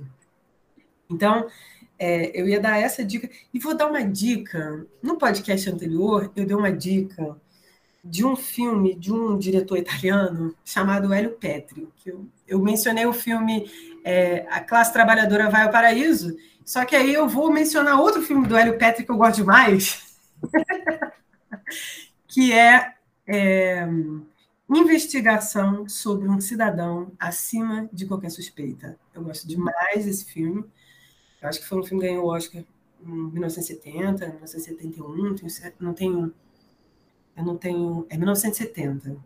É um filme que eu gosto demais. É um filme sobre corrupção e sobre é, práticas políticas que, de alguma maneira, na Itália é, sempre tem essa margem entre o legal e o ilegal. Isso é muito Brasil. Muito Brasil. Então, e, e, e tem componentes extremamente é, sexistas, componentes extremamente machistas, que eu acho que dialoga demais com o Brasil, e o plot é um um investigador de uma alta patente da polícia italiana mata sua amante, coloca todas as evidências para si e ninguém quer acusar ele do assassinato. Enfim, eu gosto muito desse filme, eu acho esse filme, enfim, Brasil 2021. Ai, posso dar mais uma? Não! O Psicopata Americano. Que tá acho... Nossa, é porque, eu, eu, é porque eu acho que esses filmes dialogam. E eu acho que o psicopata americano é o brasileiro cidadão de bem de 2021. Assim, eu acho que por isso eu estou expressando aqui toda a minha indignação sobre esse brasileiro, que eu acho que não pode ser dessa maneira. Então, fica aí então a dica do psicopata americano.